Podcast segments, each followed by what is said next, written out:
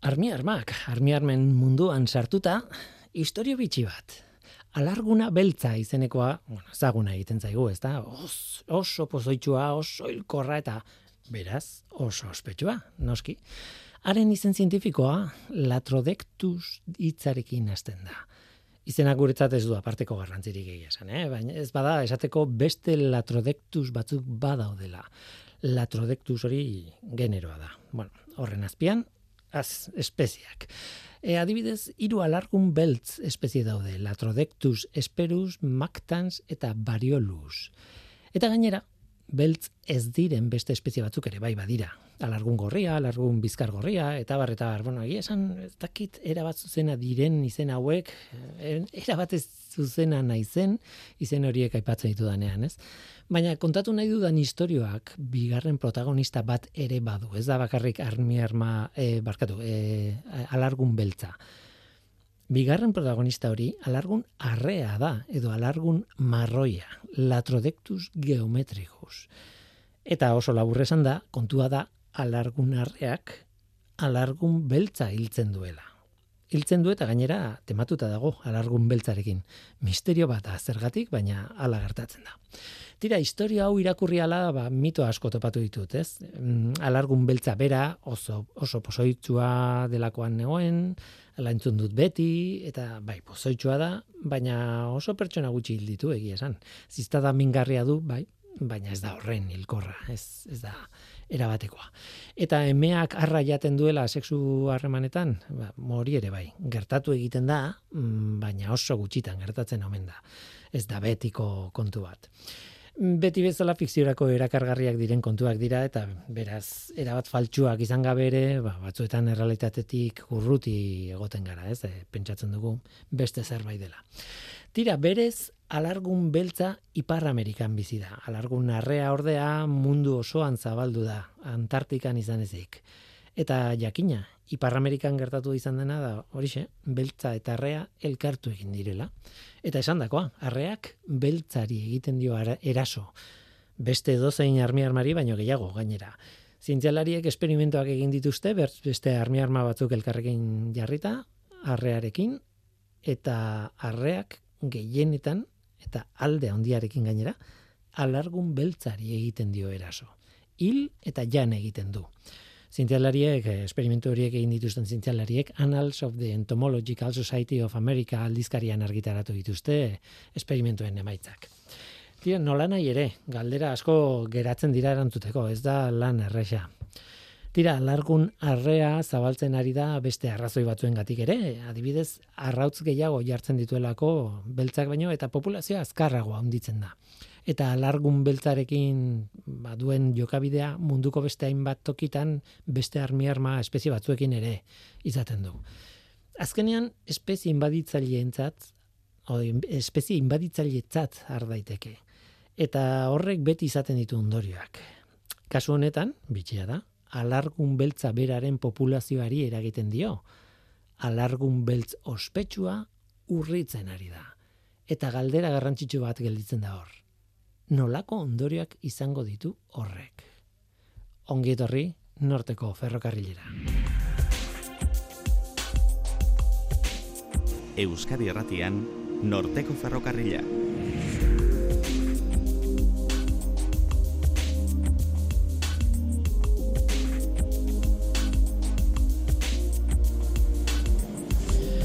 Kaixo deno izar moduz, ni Guillermo naiz eta entzuten ari zareten hau Euskadi Irratia.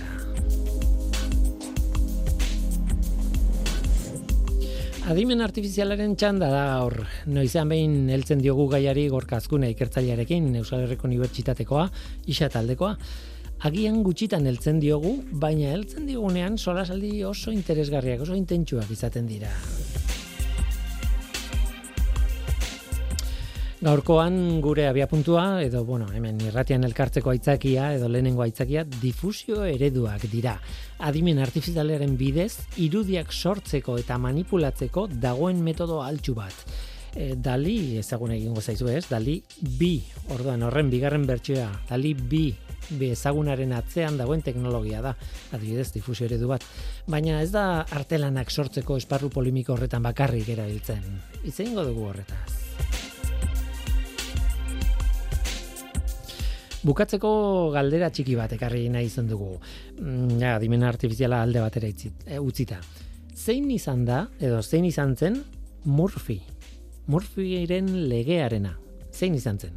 ba, erantzunik gabeko galdera horrek, ere, emango ditu aukera kontu bitxiak kontatzeko. Oazen ba, hau da norteko ferrokarrila, zientziaz betetako hitzak.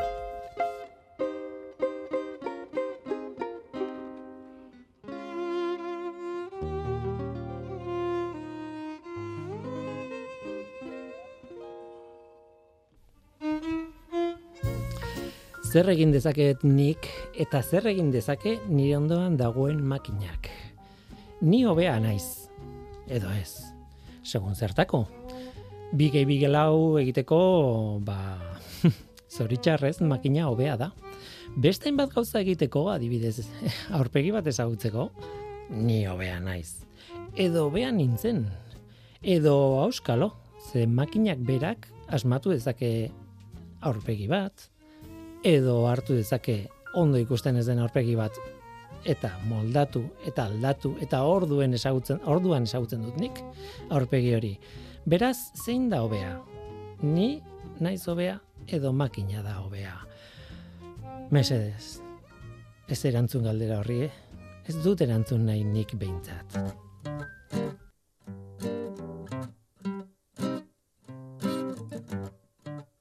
Yeah.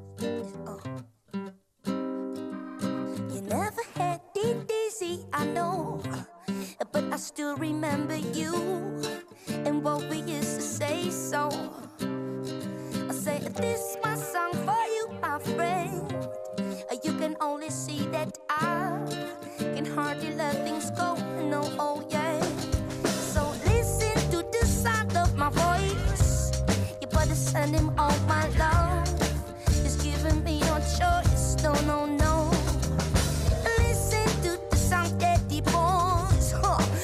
Ragamuffin is a freedom fighter. Uh, he's handling choice, and I know that.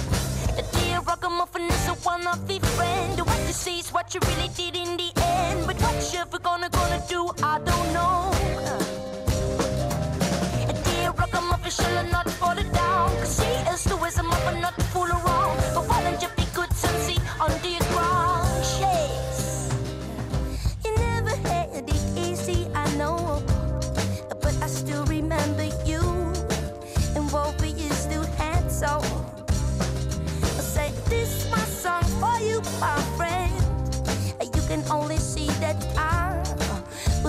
forget. Yeah,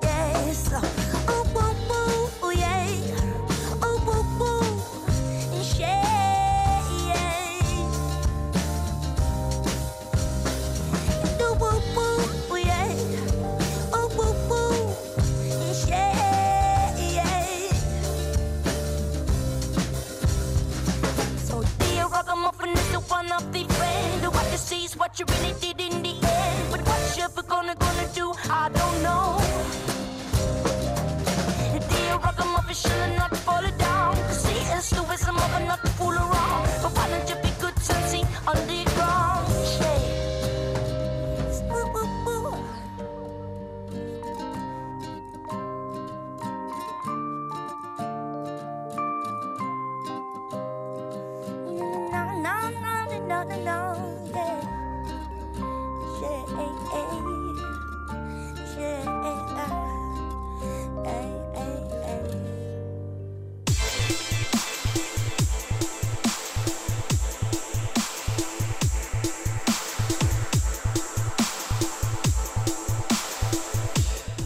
obsesionatuta gaude. Nik esango nuke obsesionatuta gaudela. Egia da, badiru, badira urte batzuk esaten nuen anik adimen artifizialaren iraultza batean bizi garela.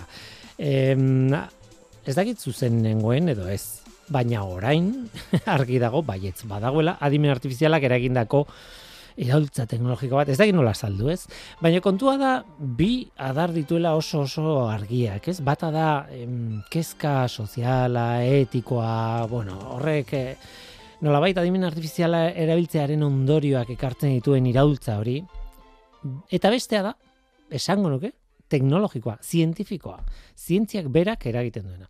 Zergatik esaten dut hau? Ba, bueno, etika eta gizartea eta denok ezagutu dugu, ezagutzen dugu gure, bueno, hartzen dugu gainera eh, aldeko edo kontrako jarrera, ez, adimen artifizialarekin, eta arrazoiak beti dira horiek, ez, etikoak, sozialak, eta bar.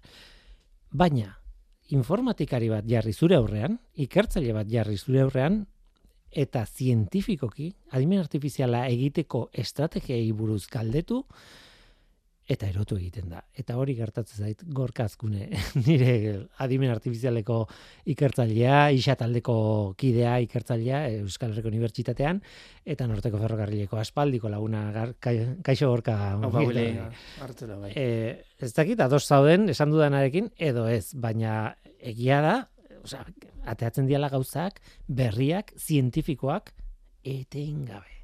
Bai, bai. Aspaldi hontan gure esparruen dagoen erritmoa jarraitzeko oso zaila da. Oso oso zaila. Ez dakitzen bat artikulo argitaratzeien astero, eta gaina bain artean, ba, asko, ba, ez dakit ez, bombazo bezala, ez? En, erortzen nahi die, eta, eta bai, bai, erritmoa jarraitzea ez da, ez da bat ererza.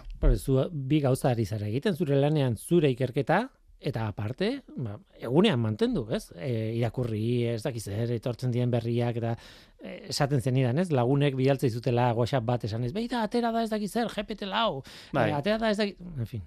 Bai, bai, horrela, eta, eta asko, bai, eta asko kostatzen da, ze, en, erritmo hain da handie, eta, claro, hainbeste ikertzaile dago, eta ikertzaileen arten gaina, en, daude enpresa, enpresa handiek, ez? En, diru askorekin, errekurtso askorekin, eta hau edi josten erritmoa, mm ba, mantentzeko oso zaila da, ez ja ikertzaile bezala, ez baiz bakar bakarrik jarraitzeko, ez, esateko, E, azken eredu honek gertzen duna zer egiteu, ba, igual askotan esatezu, jo, hasta kit irakurri nun hau gitezula, baina ez ditut zetasune irakurri, ez dut ukiten morarik, ez? Claro, eta, gabiltzai. Eta gero ulertu behar da, eta ordenatu behar da hori buruan, eta zure Hai. eskema mentala ere osatu, osatzen jo zu. Gainera zu, hemen norteko ferrogailean zaude, baina baita ere noizean behin kolaboratzen zu beste komunikabidea askotan, ez? Bueno, irratian beste programa batzutan e, e, izate dituzue kolaborazioak, edo prentxan, edo ez dakit, leku pila batean. Horretarako, eskema bat euki behar dut buruan, eta bai. argi ideiak nondik nora guazen. Bai, bai, bai, eta ez da, eta ez da erraza. Ze, egunero aldatze izu, eh, hanka, oza, ez, ez da inola esan, ez? Txat GPT izan zan kriston bombazo, eta ja GPT laun gaude, esan da, zen baten bola pasada. Ba, Apenas, ya bete, ya bete, bai, chat GPT uste irten abenduen, hasieran edo nirekin abenduan egin bai, zenuen eh, azaro bukaeran, hori da. Hori da, bai hor hor ingun erten chat GPT eta ja gaude ba hori aurreko ondala bi aste ba, GPT lau erten dula, ez? Mm. bai, erritmo da, erritmo da oso, oso fuertea. eta kontua da nire sentsazioa da, eh? eta ni ez naiz informatikari ez naiz, ez naiz ikertzailea, baina ez da e, metodologia bat gerozta hobea dena hori ere bai, hori ere gertatzen da, baizik eta bapatean estrategiak era bat aldatzen direla e, etorri zinen duela urtebete esango nuke eta orduan gan estrategia zan okerena, ez? Bi bisare bata bestearen kontrai e, jarrita eta ikasten ari zirela hori gaindituta zeon orain e, bueno, e, zera, beste gaur aipatuko dugu beste metodologia batekin. Baina gaurkoa hobea izango da betirako? Ba, igual ez. E, de hecho, igual ja ez da. Bai, bueno, justu sarreran komenta dugu, ez? bai, gaur ideia zan difusio eredu iburuz hitz egita eta egira azkenengo urte beten eta, bueno, pixka jendea igual e, kokatzeko, ez? Bai, bai. E, ze txat GPT eta GPT lau daudena pixka testuen mundu edia, e, ganak orokorren erabiltzaile irudiek sortzeko, ez? Erabili zen dira.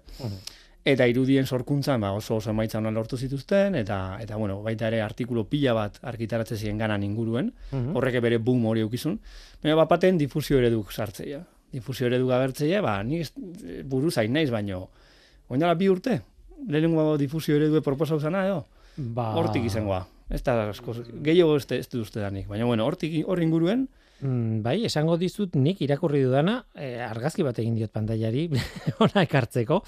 A ber, e, 2014an markatzen du ganak e, hasten direla Ian Goodfellow berekin. Bai, hori da. 2018an the original GPT release eh, GPT hori baina hau ez da claro hau ez da ez, da irudi sortzeko da gero 2020an jartzen nerf e, bai, hori beste gauza zela, beste gauza bada, egunen batean horri buruz egingo dugu, baina e, over the last few years, e, azkeneko urte gutxi hauetan, e, hori, diffusion models, gaur e, gaitzata ekarri duguna. Bai. E, urtetik urtera zerbait berria. Bai, zigaina komentatu dizut sarreran, ez? Aurro gazten edo beste artikulu bat erten zuen gigagan, eta gan, ganan itzulera esate batzuk, ez? Eta baitu, oza, kontau aurretik jundiela, ja iga kontatzen itzuli diela, ez? Orduan, Orduan, kontatu behar duguna ja zargituta dago. ez dakit, que ez nago, seguru, ze artikulu bakarra da, oso emaitza honan lortze dituzte, baina oin ikusi berko da, pixka tendentzien hundi dijo, ez? Hau, hau, bai, pixka deromena da, bai. Zuk ganak eh, aipatu zen izkidan, eta gogoratzen naiz handi gutxira eh, izan ginela zuekin eh, informatika fakultatean donostian eh, EHUn, eta bertan zeon zure lagun bat, Nacho, eh, eta eh, Nacho aizen erakusten guri, bueno, behintzat guri, eh, gan ziklikoak izan daiteke. Alegia, eh, irudiak tratatzeko hartzen zuen adibidez, eh, zaldi baten irudia eta bihurtzen zuen sistema batek eh, zebra baten irudia. Orduan ondo egina zegoen edo ez, eh, kontrastatzeko edo bestela, kontrako bidea bueltatzen zuen, eta orduan konparatzen zituen jatorrizko saldia, eta e, buelta osoa emanda ateatzen zena. Eta horrekin ikasten zuen ze failak zituen. Hola, gan zirkularrak. Mhm. Beraz, zuk ganei buruz hitz egin, eta ja urrengo pasoa geneukan on- ondoko atean. Bai, hala da, hala da. Eta bai, eta kontu da hori, dan, danei aplikatzen zaiola gure esparruen. eh? Orduan, horregatik izaten nun, ez oso zaila da ritmoa jarraitzea. Eh, uf, aurrera pena gaidi ematen abiadura oso handien eta eta kostatzea, kostatzea lan egitea eta gainen egotea ere. Gero, bueno, eh, azkeneko elkarrizketan hitz egin dugu chat GPT-ari buruz, eh, zuk eta bio egin genuen, azarren bukaeran esan zenun, ba igual izan daiteke, pentsatzen nuen abenduan, berdin du. Hortik aurrera bihurtu da, leku guztitan agertu da, jendea, guk tratatu genuen, bueno, eh, garrantzia eman genion, baina esaten genuen hau da, beste chat bat, eh, aurrekoaren gainetik, ba, bueno, ezagarri hobea dituna, o dena delakoa, baina, bueno, beste bat. Eta bapatean bihurtu da ikono bat. Bai. Izugarria. Daukat sentsazioa zu kontatzen duna hemen, norteko berrogarrian bihurtzen dela, ez dakit eh, kausa ondorio dan Ez kontua. uste, ez dut uste. Ez dut uste.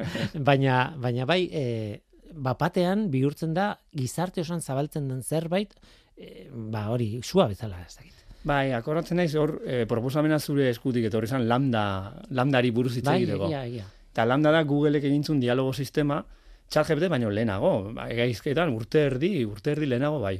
Sei hilabete bat, bai, holako zerbait. Uste, ustailekoa dala lambda, eta ChatGPT da azaroa bukaera abenduko, uste dut. Eta etorri ginen lambdai buruz hitz egitea, eta justo aste hortan ChatGPT gerten zuen, hortzen nun bai izan. Eta komentare genuen baita, bai, bueno, ChatGPT, ba, ba, ba, OpenAIak egin duen bere landaren antzeko bertsioa, da tal. Eta egia da, baina Bai. lort, behiek egin debena OpenAIko, e, Googleek etzuna egin ordun, da ChatGPT denean eskura utzi. Publiko jarri zeben, en erabilgarri barkau, eh? Ez, Mhm. eredu ebea ez da publiko, ezin dugu Ez da guk jaitsi, ez da librea, baina erabilin lekezu API baten bitartez, edo web en, aplikazio baten bitartez. Eta hori zen, hori zen zan bume. Jende hasi zara erabiltzen, da, karo, ikusi zuen zen, zer gaitasun dauzken, chat GPT, eta landak ere bai, oso antzeko Mhm. sistema die. Eta Googleek, eh, oin kontra eraso bezala berea jarri du martxan, baina lambda izena jarri beren, ba, oin Google Bard deitzen dio, baina atzen dagoen sistema lambda da, da gu justu esplikatu genuna. Eta bai, ba, hola izan da. Bai, bai, bai, bai, bidali zenean, beiratu hau, beiratu hau, eta hortik hasi ginen. Nola nahi ere, guazen zentratzea eta arrazoi duzu. E, hau dena txatak testuari buruz ari dira, e, solasaldia buruz, solasaldi ziber, solas, pues dakit nola esan, baina e, gaur e, karri nahi duguna e, grafikoi aplikatzen zaie, eta grafikoetan gainera, nik esango nuke, e, duela ja hilabeteak direla, dali izeneko sistema batek hartzeztula garrantzia eta mundu guztiak esaten zuen, ez? E, behi da zer egin dezake, ba, adimen artifizialak egindako artea, eta, eta dali sistema horrek erakusten zituen gauzak. E, o, gaur hitz egingo duguna dali biren no, bigarren bertsioaren ez dakit nola esan esaten dien gauza hauek bilaren Bai, da, dali bi, ala izena du, bai. belaunaldiak edo, bueno, horri buruz. E, horren azpian zer dago? Zientifikoki zer dago? Ze azken Mhm. batean Norteko Berrogarria zientziako programa bada. Eta horren azpian dagote mm, Difusio difusio ereduak. Hori ez? da, bai. da. Ai, Itzultzen egin nintzen buruan. Bueno, ba, guazen astera. ze demontre dan nolako estrategia den e, difusio eredu bat. Vale, bai. E, bueno, difusio eredu hauek, en... a ber, okerrez bana originalki proposatu ziren beste arrazo batzutako dala e, superresoluzioa, ditzea, superbereizmena, ez? Dala, nik askotan ikasle izateo, et, en, CSI ikusi baldin bazu, ez? E, beste zoom infinito hori, ez? Azkenen zu zoom itezula irudi baten, eta xetasunik ez da galtzen, ez? Xetasun berri gazaltzea, ez? ba hori ez da posible orokorren, ez baldin bazu super bereizmen egiten. Eta hori da pixka da lehenengo aplikazioa, eta okerz dana Google izentzan lehenengotako bat hau egiten. Zein da ideia? Ideia da, bueno, super bereizmenan, e, ezate deunen, ideia da, nire dauketela irudi bat tamaina txikikoa, eta nahi dela tamaina handikoa bihurtu. Bai? Eta ordun, claro, hor azkenen informazio berri asmau berra dauket. Uh -huh. Bai, tamaina handiago bihurtzeko eta informazio berri hori betetzeko en azken baten ulertu egin behar dut objektu horiek ze itxura daukiko zuen, ba behaien alako e, rekonstrukzio bat egiteko, ez? E, detaila handiagoan. Bueno, hori hor en proposatu zen itea difusio ereduekin aurretik badiez ganak erabili zen die eta beste sistema batzuk ere bai. Eta zer da difusio eredu hauen ideia nagusia? Ba, ideia nagusia da, egiten debena da, hartu irudi bat. Benetako irudi bat, e, naturala. Zarata gehitzen juteia. Zera zarata gehitzea, azken baten da, hausaz, e, bere pixel batzuk, kolorez aldatzea, badibidez bakrise jartzea, kolore batzuk. Bai? Eta hona hasieran zarata gutxi, ez? Ba, beste pa, urrengo pauson gehiago, urrengo pauson gehiago, urrengo pauson gehiago, eta horrela emate dituzte N pauso. Hori da, bueno, no, segun nola nahi zu entrenatu, bale? Eta bain hori egiten dezunen, egiten dezuna neurona sare bat entrenatu, justu kontrago prozesue egiteko. Hau da, zarata haundi handiko irudi batetik, estimatzeko zein dan urrengo pausora pasatzeko kendu behar duen zarata. Eta orduan, neurona zaren ikasten du zarata kentzen. Kentzen, kentzen, da orduan, behin hori ikasten duen irudi pilo batekin eta zarata pilo batekin, guk ematen dio zarata irudi bat, oza, zarata, gutxe, gauzasko irudi bat, Eta berak, modu iteratibo baten, da, pausos, pausos, zarata kentzen jutea, pa, pa, pa, pa, pa, pa, eta irudi natural bat sortzen du. Nola nahi ere entrenamendu horretan, hasierakoan esan duzu, zarata gaitu, gaitu, gaitu, gaitu, eta gero kendu, kendu, kendu, kendu, azkenean, teorian ikasten baldin badu ondo, iritsiko da, hasierako jatorrizko irudia ematera, ez? Hori da. Ondo ikasi badu. Bai, hori da helburua. Osea, bera e, entrenatzago garaien egiten duguna da, zarata kentzen kentzen juten da, eta pauso bakoitzen ematen dio zintzen irudi originalaren egoera. Ez? Da, orduan berak badaki erreferentzia zindan. On, entrenatzezu zarea, sortze ditu irudi horiek, tarteko irudi horiek, berez ez ditu sortzen, eh? berez zarata estimatzeko, eh? baina hau gauza setasun teknikoa da. Igual jendek ulertzeko berrazo da pentsatzea, zarata kenduta irudi bat sortzeula. Ba, eta irudi horiek konparatu dituzu. Benetakoa, eta zarek sortu duna. Eta gertu baldin badaude, oso antzeko baldin daude, oza, baldin badie, zarea ondo da, eta bestela gaizki. Mm. Gaizki da neurrien, itezu eguneratu ondo egiteko. Mm. Bai, hori da, ikasketa prozesua. Hori da. Baina gero, hori da, behin ikasita eta erabiltzen duzunean, zarataz betetako irudi bat ematen diozu eta sortzen du garbi bat, nola bait. Baina garbi hori, e, berria da ez da naturala, ez da existitzen, existitzen, ez? E, nahi nahi ez, ez da. Claro, hau da esango nuke difusio ere du e, oinarrizkoa. Bai, da, adibidez, hori nahi bazu aplikatu super bereizmenea, super resolution esan deun onta, orduan egiten dezuna ez da zarata estremoaino iritsi, bai, eta egiten dezuna zarata gehitzen jun, hasierako, a ber, bereizmen txikiko irudie hmm. parekatzeko. Vale. Vale, orduan dagoezu, bereizmen txikiko irudie, bereizmen handiko irudie, eta prozesu hori, ez, bereizmena irabazteko prozesu zarata bezala ere modelatzezu. Hmm. Orduan berez egiten dezuna da, bukaeran, behin zure sistema entrenatuta daukezunen, bereizmen txikiko irudi eman, hmm. eta berak, pausos pausos sortzizu bereizmen handiko irudia. Claro, horrek, eh, bueno, ba, neukan galderatako bat zan, eh, hau zertarako, eta, claro, nik irakurri ditudan, ez ditut gauza asko irakurri, eh, aitortzen dut, baina irakurri ditudanetan aplikazioik aipatzen zituztenean, esaten zuen, ba, horrela, irudi berriak sortu daitezke, eh, ba, bai. esaten diozu nahi dut, eh, hau beste, hau da beste, hau da beste, bai, hori da. Baina, pentsatzen nuenik, eh, irudi txoroak sortzeko, ba, bueno, ondo dago, e, izan daiteke kuriosoa, baina benetan aplikazio hau da, hainbeste ikerketa horretako, baina zuk esan diazuna barruan pentsatuta, igual hartu dezakezu irudia astronomiko bat edo mediku bat. Egiten da hori. Hori da justo, justo, esan, esan dituzun bi kasu horiek, en, gertuna zautze ditutena, da justo Nacho komenta desuna, ba, gauza hauetan e, nibili da, adibidez. Irudi medikokin gertatzen da askotan, erabiltze ditugun en, erramientak, en, a ber, adibidez, ez, ni naiz hontan aditu, eh? hontan natxo gaskoz daki, baina mikroskopia elektronikok eta erabiltzen dinen, en, zuk azken baten, nahi bazu bere izmena handi lortu, jaurti berituzun elektroik energia handi dauke. Be.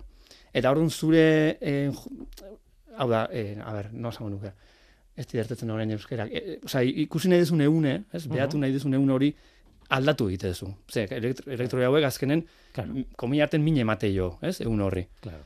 Eta hori ez da ona. On zeite behite bena da, berizmen txikiko irudi lortu. Baina, karo, gero lan iteko berizmen handiko nahi dituzu. O nola egin hori? Bai, e, egun hori mindu gabe, ez? E, nola bai, ba, dan baizelagoa mantenduta. Eta hor sartzeie teknika hau, banatxo adibidez honetan egiten du lan, ez? Etxo alkaraz, ez? E, da... Ez, arganda. Arganda, arganda, jo, eh? Bai. Eta bueno, ordun eh ensartze dituzte ba hori, super bereizmeneko teknikak, Bai. azkenen bereizmen txikiko eh mikroskopio elektroniko batekin sortutako irudia bihurtzeko bereizmen handiko irudi bat. Eta gaina izatea baliagarrie biologoentzako. Claro, utzi dazu e, minbizitza esaten adibidez. E, egun batean, e, baldin badaude zelula batzuk, minbizia dutenak eta beste batzuk ez, eta e, kendu nahi baldin badituzu, nolabait tratatu zuzenean daukatenak, e, minbizia daukatenak, baina besteak ez, oso ondo bereitzi behar dituzu Claro, biak. claro. Orduan, markatzaile bat sartu dezakezu, baina gero horri argazki bat atera eta jakin behar duzu, hau dala txarra eta hau da ona. Hori da. Eta orduan tratamendua hemen jarriko dut eta ez hemen, ez? E, horrek zentzua dauka, ez? Eta Claro. eta bueno, ez dakit, e, Bai, ni hortan ez naiz inongo aditu, eh? Orduan, Mhm. hain naiz sartzen igual. Deitz ez lekun, baino bai, behaintzat garrantzitsu dela badakitu hori. Natxo nintzen da, ba, biologoentzat e, gauza garrantzitsu di hauek, eta lortzen debe modu honetara. Eta astronomian ere antzeko zerbait gertatzea, bai, zuzen, DIPZ-ekin badago jendea, DIPZ-en lan gauza hauetan lan egiten, dauzkebela irudi astronomikok eskala izugarria handien, baina orduan behaien bere izmena txikie da, eta hobeto ulertzeko eh, egitura horiek eta egitura horien barren dauden ba hori, ez, galaxiak eta supergalaxia eta kumulok eta bueno, ni hor galdu naiz. En, baita ere ITB superberizmen teknikak erabi. Eta hor adibidez difusio ereduek oso ondo funtzionatzen dira. Mhm. E, horrek kostu izugarria izango du, ez? E, pentsatzen dut kal, e, zenbat eta zehatzago lortu irudia, horrek esan nahi du hor kalkulu almena behar dezula sekulakoa, ez? E, oso Bai. handia eta, ez? Difusio ereduek ez die bereziki eh, pixutxuek.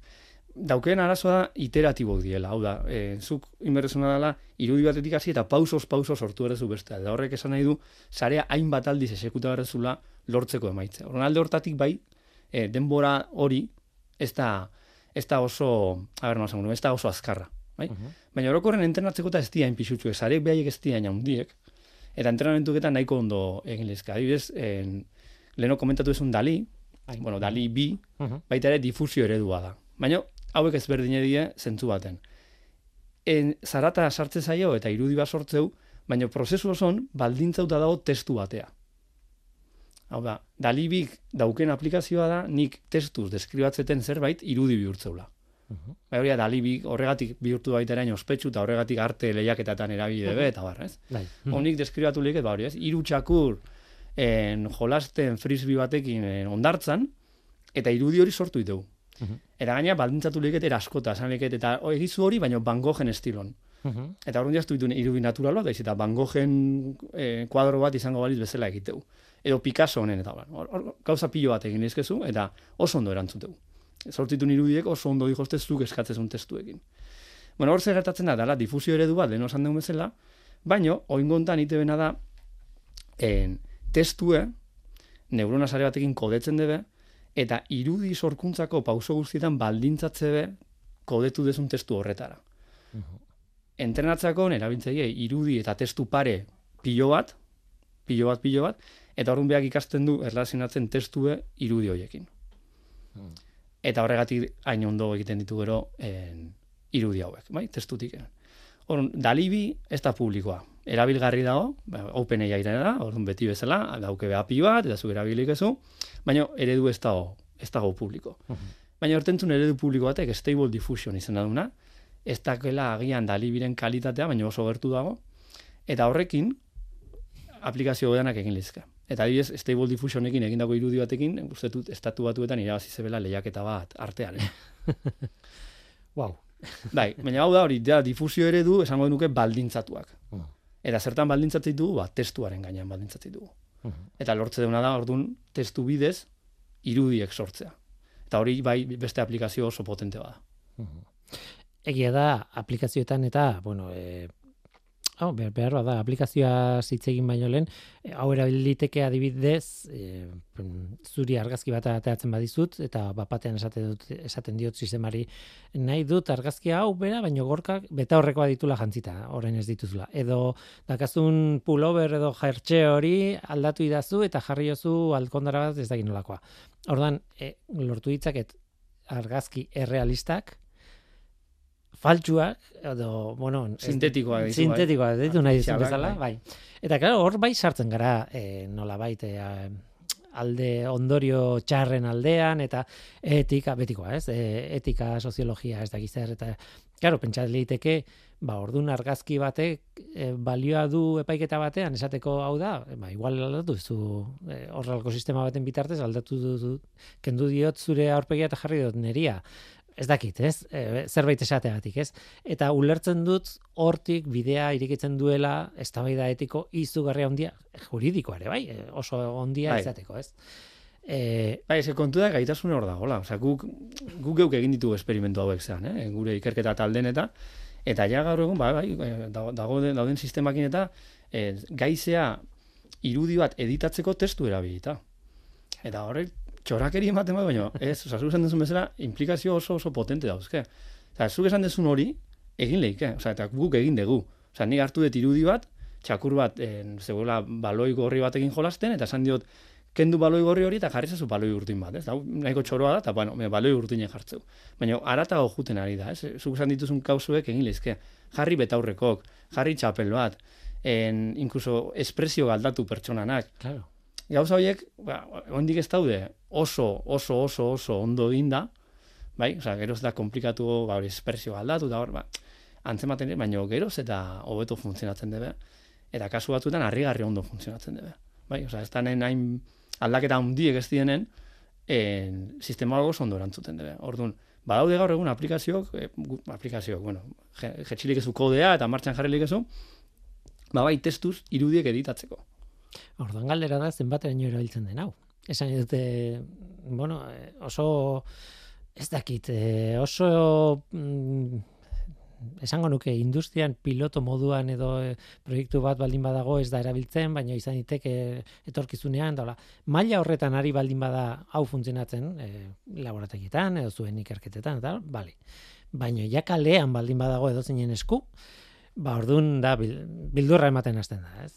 Bai. Eta ordan badago erantzunik zenbat erabiltzen dian hauek? Ba, a ber, niko esango nuke batez ere ikerketarako erabiltzen dela gaur egun. Hori esango nuke. Ah. Baino ezin dizute zan euneko claro. segurtasunekin. bai, ze bueno, azken baten egi da oraindik ene sistema hau martxan jartzeko, ba berdezula azpiegitura bat, ba, bueno, txartel grafiko eta bar eta bar. Baina, bueno, en ikusi zen dut jendea baita ere Twitterren, ba, esango du jende independentea, oza, ez, uh ikerkuntza talde baten dagoena, baiz, eta, bueno, bere kontura. Eta lortu duna sistema hauek, en, esate duna, ba, bueno, argazki gutxi batzukin, ba, beraien argazki propio batzukin, en, entrenatzea pixka bat gehiago, bai, azken baten, zure argazkiek eh, sortzen juteko, ez? Oza, jende asko Twitterren da jarri zen du, ba, beitu, hartu ditut nire, ez da ikizemat argazki, e, hartu dut stable diffusion, leheno komentatu duna, pixka bat gehiago entrenatzen jarraitu dut, eta gero hemendik aurrera ba, jartzen diot e, nere izena, ba, egidazu gorka, ez dakize, bakize eta bakize, ez? Ba, ondartzan e, lagunekin, eta pun, eta bai, gorka azaltzea, hmm. Osa, ni azalduko nitzeke ondartzan nere lagunekin.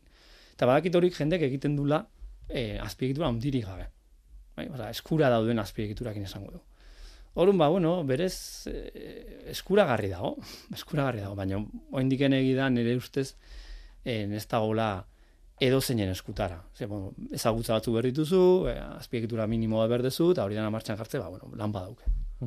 Argi dago sistemak etengabe aldatzen ari baldin badira eta estrategia berriak hasieran esaten genuena bueno, men, e, hilabetetik hilabetera aldatzen baldin bada kontu hau teknikoki, ba igual ez da momentu honena esateko ba bueno, hau erabiliko dut, ez? E, e, burura tortzen zait Photoshoparen efektua, ez? Photoshopa bai. atea zenean, pues, ikasi genuenean pixka bate erabiltzen hobeto edo kerrago, baina bueno, e, mendik aurrera ba, bidaliko diet lagunei argazki bat e, torri azpian, eta e, arazorik gabe. E, claro, e, oso oso estandarizatuta dago Photoshop. Baino hau eredu hauek orain kontatzen nahi die aigean difusio eredua, igual gaindituta dagoena gainera eta gainera etorriko da beste bat eta gaindituko du gainditu duena. Ordan ez dago ez dago hainbesteko aukera popularizatzeko, ez? E, teknika bakar bat, ez? Bai, baina, bueno, dan hori. Suposatzete momentu baten egon kortuko ala. Espero, ez, baina, bai, nik uste momentu baten egon kortuko ala, ez da, kontu da hori, nola juteien, eh, bueno, batez ere hauek, ez, irudi edizioko aplikazioak, eta azkenen gauza lan egiten nahi dien enpresak, ez, nola juten dien eh, herramienta hauek jendean eskuragarri jartzen, baina, baina, bai, badaude, nik uste, jada baduela plugin batzuk Photoshopentzat Stable Diffusion erabiltzen denak. Ara. Bai, okerz bana badaude, eh? Stable Diffusion edukidu beste garapen bat nun ja testutik hiru dimentsiotako eh, renderra sortzeko gai dienak, eta okerz bana ba Blenderren pluginen bat sartu nahi de horrekin, o sartu debe, ez nago egizan hortan oso jarrita. Eh? Bai, eta ber. Bai, baino, baino, claro, eske zu horren, horren potentzia ere, osea, hiru dimentsiotako render bat egiten zu, idatzita, ba, nahi dut, hori pertsona ez da izan, hortik aurrean lanen hasilik ez zu. Baina, klar, eski ja, ez da inoa zan, asira puntu, eh, ez, garai baten zu blenderren ibiltza ba, ba, badakizu ibiltzen. Bai, bai, bai. Ba, imaginau, ez, ze asira puntutan jartzen zaitun, ez? Claro. Ba, ba, oen goz gauza simple die, ba, kotxe, goza gauza neko erregularrak, ez, iru dimentsioko patroiek ja neko ezagune dienak, eta bar, baina, baina ja, lortzen nahi die gauza hauek. Eta inkuso ja, et infusio dukin, testutik bideora ere sistema badaude. Claro. Ah, esatena testu bideo, hau da, zu testuz bideo bat eh, deskribatzezu, eta honek bideoa sortu itizu, eta hori dala azte bete, hola, agertu zen sistema bat, en, sortu zituen bideok, a ber, ikuste zen unetzila benetazkok, uh baina ja, kalitate, handi ez auke ben, esatezu, joe, hau, badaki ezin diotela igual batematik izan, benetazko bideoa bezala salduko mina arten ezin diotela, baina ja, e, ikuspegi artistiko batetik, nik uste, ba, badaukela bere, bere balioa. Bai, bai, eta gainera zinema egitea, ondo egitea oso kontu jardera oso garestia da. E, behar dezu jende asko, behar dezu, bai. eta oso motela da, eta behar bada sistema hauekin asko merketuko da, baina desagartuko dira, bueno, ez da Aktoreak desagartera nioi, behar bada ez nahi zausartzen nahi beste esaten, ez? Baina esan dute bide horretan jarriko du eta gauzak gehiago egin izango dira horrela. Hori da, bai, bueno, ez dakit zinera nio, ez, baino, baino, claro, zinea baino lehenago esango du bideokin gauza asko inizke. Bai, bai. Ez, bideo labur. Segurtasun kamera baten irudiak eh, simulatu, bai, adibidez. Ba, adibidez, ez, mm. oindik ez dago kalidade hortan esango nukenik, baino, baino egie da, eh, bideo hori or, irikita daula, osea, ja, testutik irudira, e, sistema hauen nahiko berriek die hain ondo funtzionatzen, ez, difusio eredu izaten duna, urte bete buelta nahi geha. Eta ja, badaude sistemak, itizuna, testutik iru dimentsio eta testutik bideo eta. Orduan, ba, klaro, hola jarraitze baldin honek, e, garapen, uh -huh. ritmo ontan jarraitze baldin badu, ba, ba, bai, denbora gutxira, ba, nahiko emaitza harri gaukile ezkau. Uh -huh. Baina, ikusiko dugu, a ber, hori dana, benetan nola dijon, ez?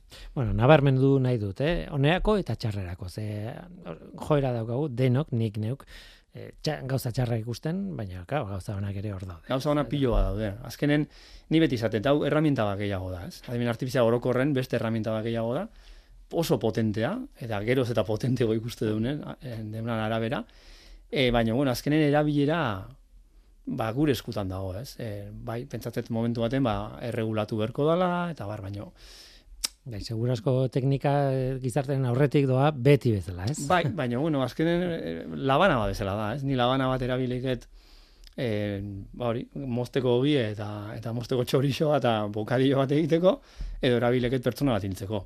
Mm. Erraminta berdine da, baina kontu da zer erabila ematen dugu, ez? Eta, bueno, erregulauta dago ni labana bat ezin dutela erabili pertsona bat intzeko, ez? Horre ondorio batzu dauzke. Eta pentsatzen dut, ba, bueno, hau dana bideo horretan jungo gara, baina, bai, hain azkarrai da evoluzionatzen, ze, bueno, zaie da, zaie da erritmoa jarraitzare.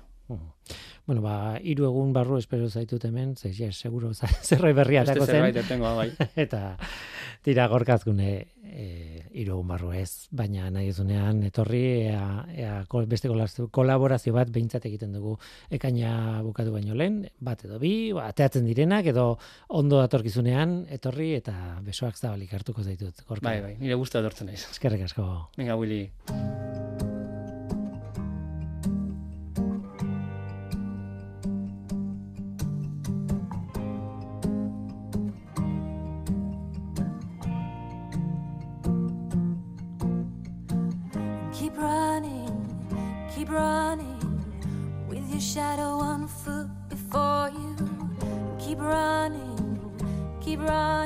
Into the stories that carried you this far. Up a stairwell, through a doorway that takes you out onto the roof, and you're laughing.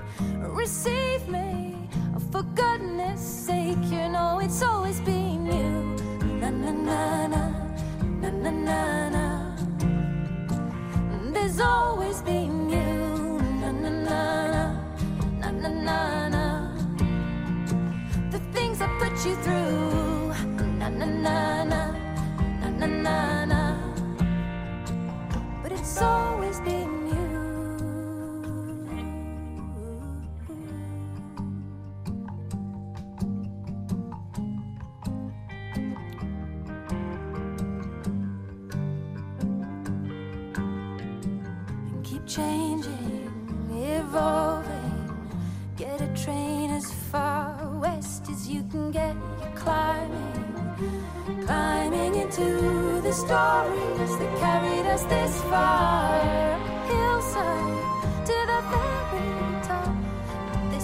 place where giants play. Shouting, receive me.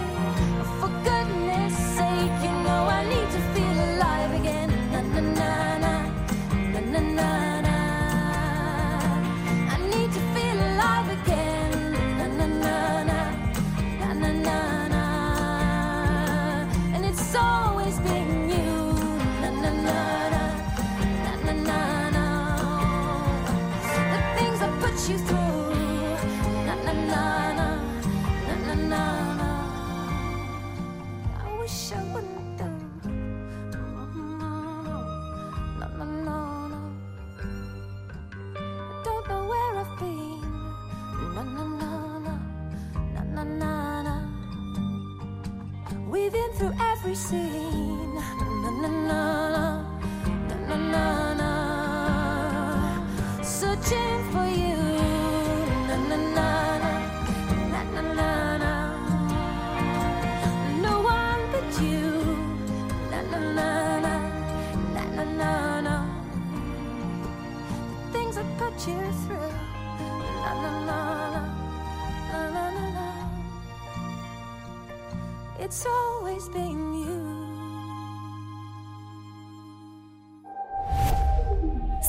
Zientzia.eus Zientziari buruzko albisteak Audioak, bideoak, agenda, argazkiak. Milaka eduki gune bakar batean. Elujarren zientzia ataria zure eskura. Entzun, irakurri, ikusi eta ikasi. Ahal bada okertu, okertu egingo da. Esaldi horri Murphyren legea deitzen diogu, ez? Ahal bada okertu, okertu egingo da. Baina zen, zein zen Murphy hori? E, benetako pertsonaia bat izan zen, per, benetako pertsona bat izan zen, edo, bueno, txantxak egiteko asmadutako pertsonaia bat. Ba, erantzuna ez dago bat ere argi.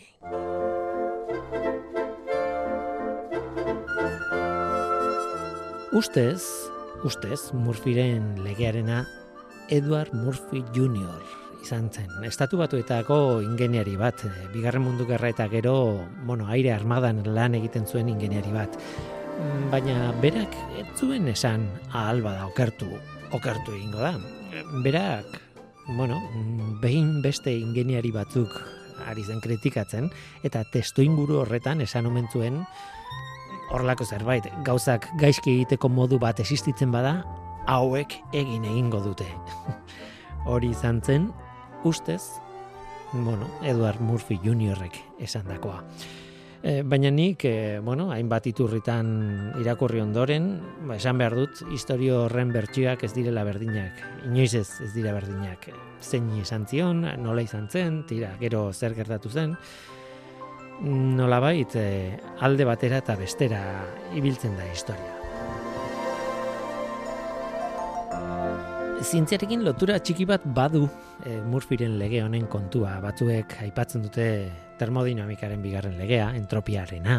De, bueno, nolabait edo oso modu erresan eta divulgatiboan esan da ordenarekin, sistemen ordenarekin zer ikusia daukan lege hori, bueno, ez da zehazki hori, baina e, erraz esateko bai.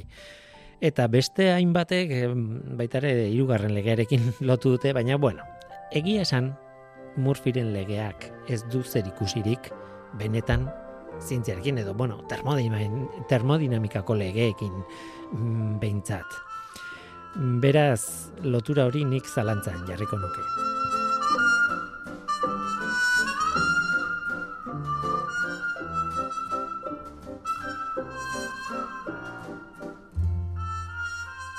Hala ere, bueno, Edward Murphy Juniorrek ez bazuen esan ahal bada okertu, okertu egingo da, esaldi ospetsua, zeinek esan zuen. Bueno, ba, litekena da berak esandakoa ahoz aho ibiltzea bere garaian, hori aire armadako ingeniarien artean edo lanki, langileen artean eta eta bueno, bidean badakizue aldatu egiten dira gauzak eta hmm, bueno, galdu egiten dira esanaiak eta eta hasierako formulazioa. Mm, baina halako batean John Paul Stapp kapitainak eh, bueno, Murphyrekin lan egiten zuen horietako batek esan zuen ahal bada okertu, okertu egingo da. Eta hori esan ondoren esan zuen hori Murphyren legea zela. Murphyren legea deitu zion esaldi horri. Ordutik ezagutzen dugu Murphyren legea ba, orain ezagutzen dugun bezala.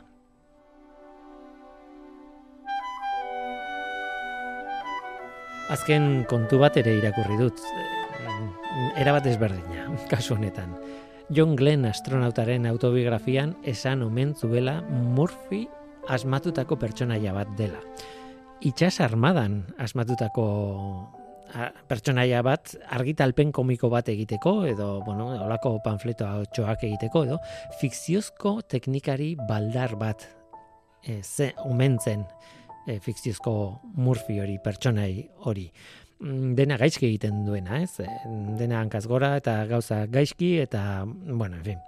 E, nik ez dut irakurri, ez John Glenn astronautaren biografia, ez da e, armadako, estatu batutako, itxas armadako e, argitalpenik. Beraz, ezin dut ziurtatu hori ala dela, baina bertsio honen arabera, babai, fikziozko pertsonaia izango litzateke Murphy, eta ez Edward Murphy Jr.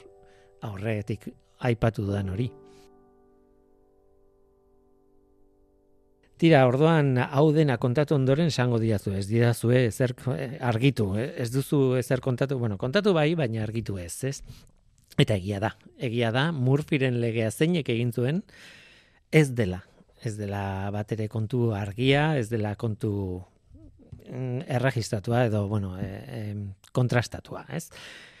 Hala ere, nik geldituko naiz aipatu nahi nuen, ze lotura minimo bat zeukan, e, bueno, gure norteko ferrokarrileko zientzia mm, kutsu honekin, eta aipatu nahi nuen, txantxetan idatzitako liburu batean irakurri nuen esaldi bat izugarri pila gustatu zitzaidana eta barre asko egin nuen honekin. Baina mm, laguntzen du labur biltzen gaur kontatu dizuedan hau. Esaten du, Murphyren legea etzuen Murphyk berak izendatu, baizik eta bera bezala deitzen zen beste pertsona batek. Sentzua dauka.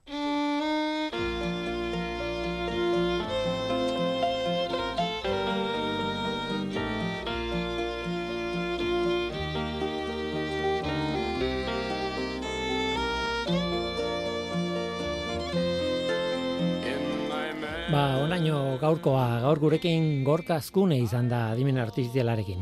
Ari eskerrik asko benetan eta eskerrik asko zure ere bai entzule. Badakizu, gu hemen gaude. Norteko, abildua, eitb.eus. Gaur teknikaria Mikel Olazabal izan da eta mikroren aurrean ni Guillermo Roa, eluia zientzia taldearen izenean. Datorren astean gehiago, ordura ondo izan, agur.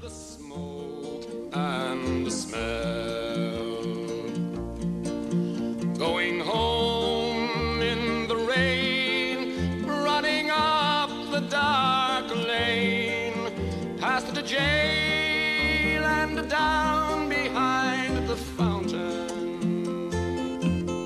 Those were happy days in so many, many ways in the town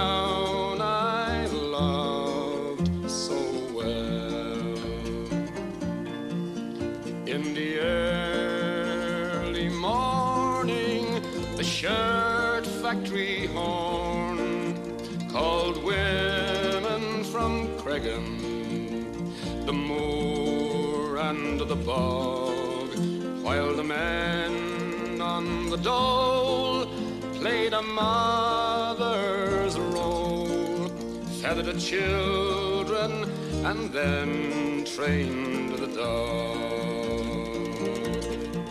And when times got tough, there was just about. But they saw it through without complaining.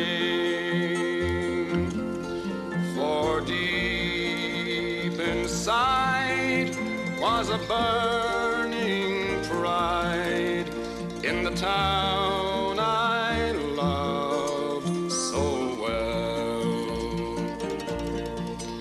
There was music there in the dairy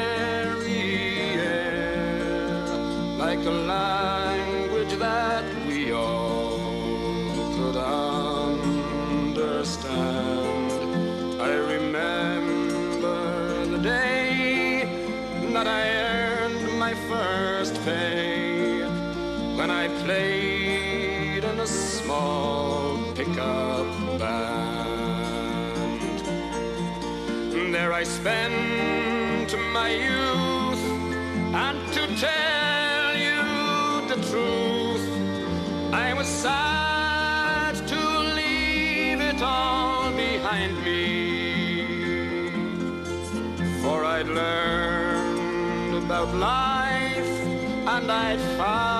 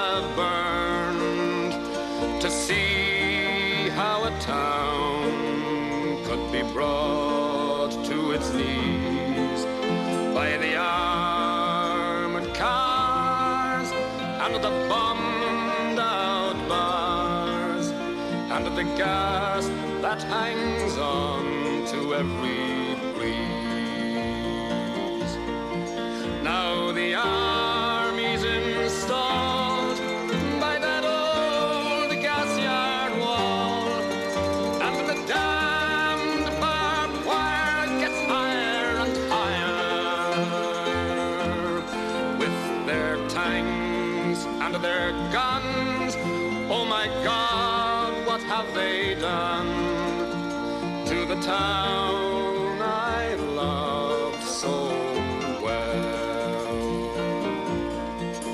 Now the music's gone, but they carry on, for their spirit's